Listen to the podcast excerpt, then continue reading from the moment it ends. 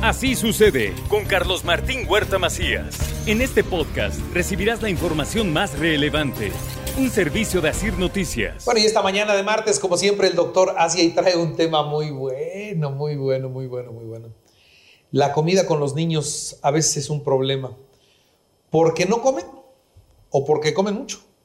Ese, ese justo medio, ese equilibrio en la alimentación de los niños, ellos no la manifiestan, pero de ninguna manera. Yo me acuerdo con mis hijos, unos no querían comer, otros comían de más y siempre era un pleito todos los días en la mesa, ¿no? Doctor Asia, ¿cómo está? ¿Qué tal, Carlitos? Muy buenos días. Aquí como todos los martes. Pues sí, hoy vamos a hablar de ese gran problema para los papás y para los médicos del niño que no come. Entonces, es común en la consulta pediátrica que llegue la, la mamá y, eh, nos diga, mi hijo no come. Entonces, el pediatra se abre la, una interrogante, eh, el niño es, ¿esto es normal o es anormal? Entonces, ustedes no, no, no se imaginan la gran cantidad de interrogantes que nos surgen. Prácticamente no hay ninguna enfermedad, por leve, mediana o grave que sea, que no curse con trastornos del apetito. Entonces, si decimos que no pasa nada, se nos pueden ir muchas enfermedades. Y si nos pasamos y decimos que el niño puede tener N cosas, estamos exagerando y estamos pidiendo laboratorios y estudios de más. Entonces, debemos evaluar. ¿Qué, evaluamos cuando la, la, mamá dice, mi hijo no come? Primero, si el niño tiene un desarrollo psicomotriz normal, si el niño está brincando en el consultorio, aventando todo, tiene energía para hacerlo. Segundo, el peso. Si el niño tiene el peso normal, incluso niños con peso alto, gorditos, van a consulta con la queja de que el niño no come. Entonces ya inconscientemente esbozamos una sonrisa y decir, a ver señora, ¿cómo que este niño que está en la percentila 90 de peso para la edad no come? Pues ¿de dónde sacó? Usted acaba de resolver el problema del hambre en el mundo. Primer niño en el, universo que está gordo y no come. O sea, ya con eso salvamos a todos los etíopes del planeta. Entonces, igual su tamaño. Si el niño tiene un tamaño normal, pues está igual. Relájense. A ver, anoten, señoras, por favor. El niño va a comer porque está creciendo.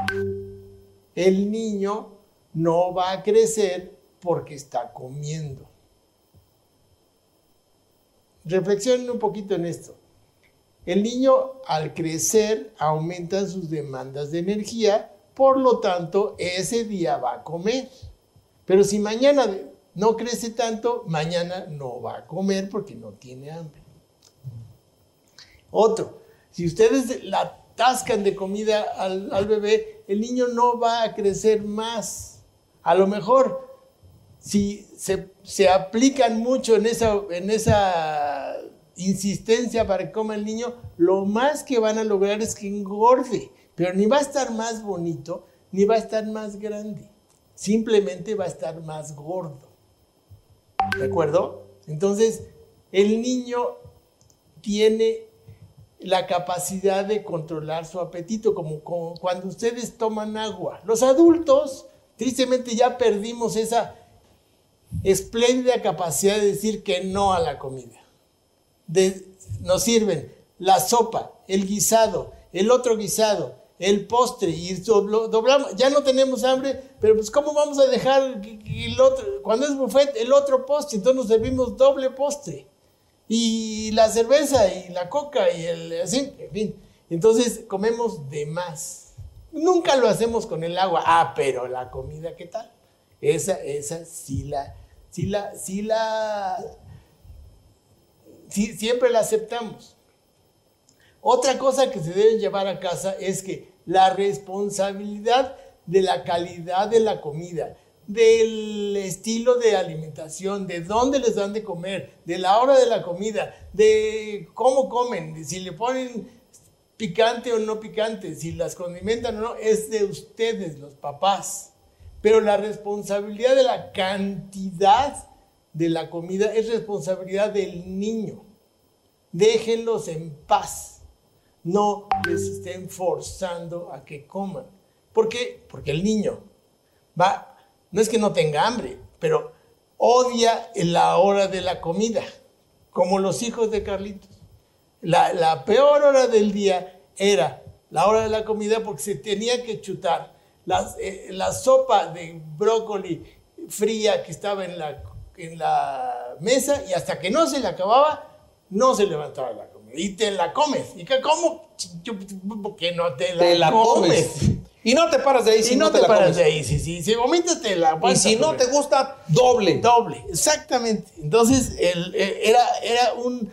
Y premio, o sea, primero los castigos, amenazas.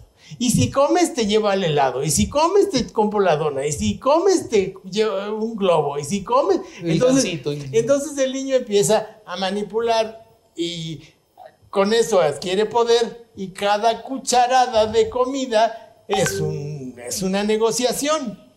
Entonces, come, ¿cómo? No como. ¿Cómo? No como.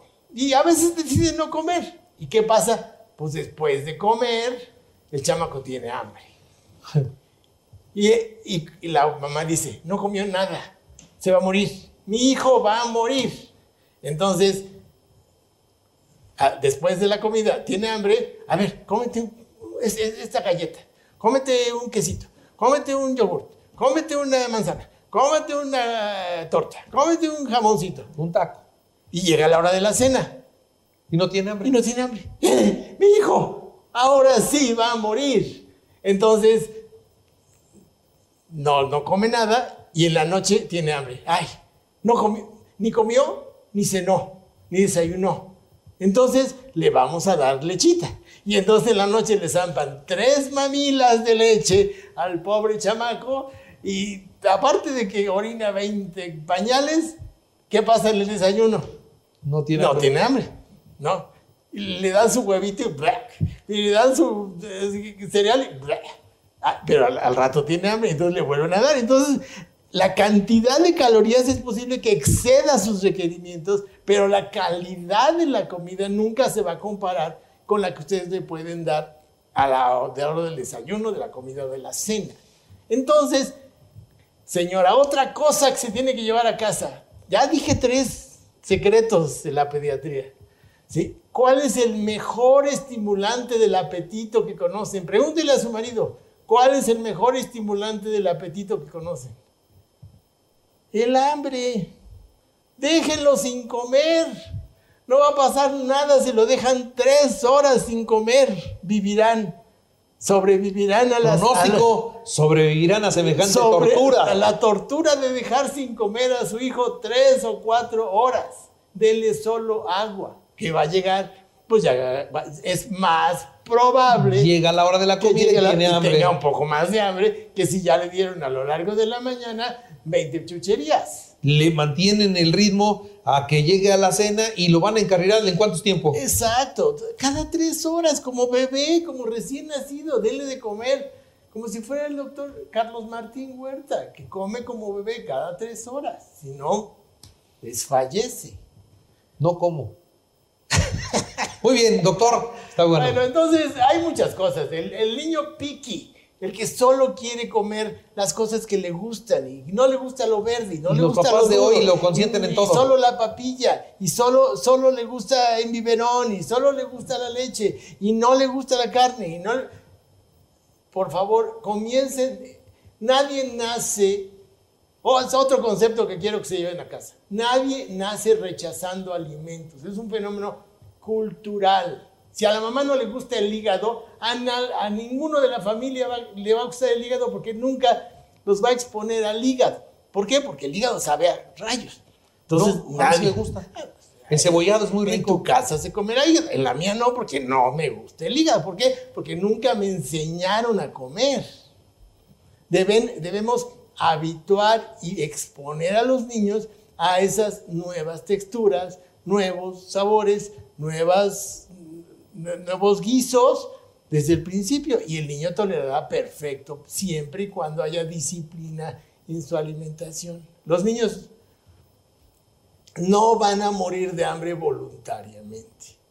Tengan paciencia. Claro, habrá algunos niños que sí requerirán eh, intervención médica, son los menos de esos que se, que se ocupe su pediatra. Usted ocúpese de ser muy imaginativa en la, en la cocina y haga las cosas agradables, sirva los alimentos calientes, no presione al niño, que sea agradable el momento de la cocina, de la comida, que no haya eh, tableta, que no haya tele, que haya convivencia familiar y así comerá, además de comida, la cultura de la familia. Doctor Asia, muchas gracias. Arroba Sergio Asia y en sus comentarios estoy muy atento a ellos. Adiós. Así sucede con Carlos Martín Huerta Macías. La información más relevante ahora en podcast. Sigue disfrutando de iHeartRadio.